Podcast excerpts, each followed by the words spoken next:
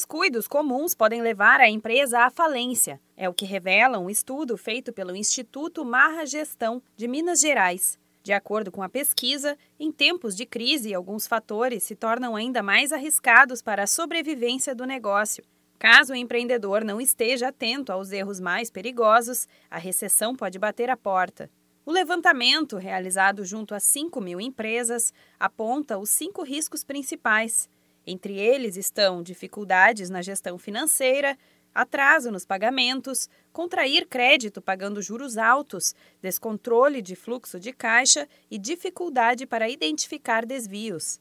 O idealizador do Instituto Marra Gestão, Fábio Túlio, afirma em entrevista ao jornal O Estado de São Paulo que o problema está na pouca informação dos empresários para planejar e se antecipar aos problemas ou, quando fazem um planejamento, não monitoram a execução. Esse problema deriva do tempo dedicado pelos donos de micro e pequenas empresas às atividades básicas do dia a dia, deixando de lado as tarefas gerenciais e estratégicas que analisam o desempenho e agregam valor ao negócio. Ainda segundo a publicação, o ideal é que micro e pequenas empresas invistam 1% do faturamento anual em automação, pois o ganho com racionalização, ou seja, Pensar estrategicamente enquanto a roda gira é muito maior. Além da má gestão, outros fatores podem ser determinantes para o insucesso de uma empresa. Economista e consultor do Sebrae São Paulo, Sérgio Dias acredita que gestão financeira, controle de custos e contas a pagar e receber, gestão de estoque,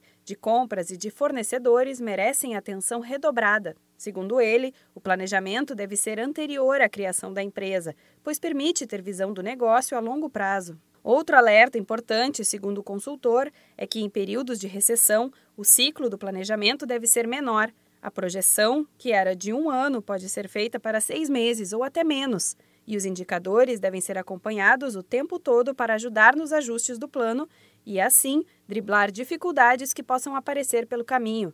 Para saber mais sobre essas e outras dicas, procure a unidade do Sebrae mais próxima ou ligue para a central de atendimento no número 0800 570 0800. Da Padrinho Conteúdo para a agência Sebrae de Notícias, Renata Kroschel.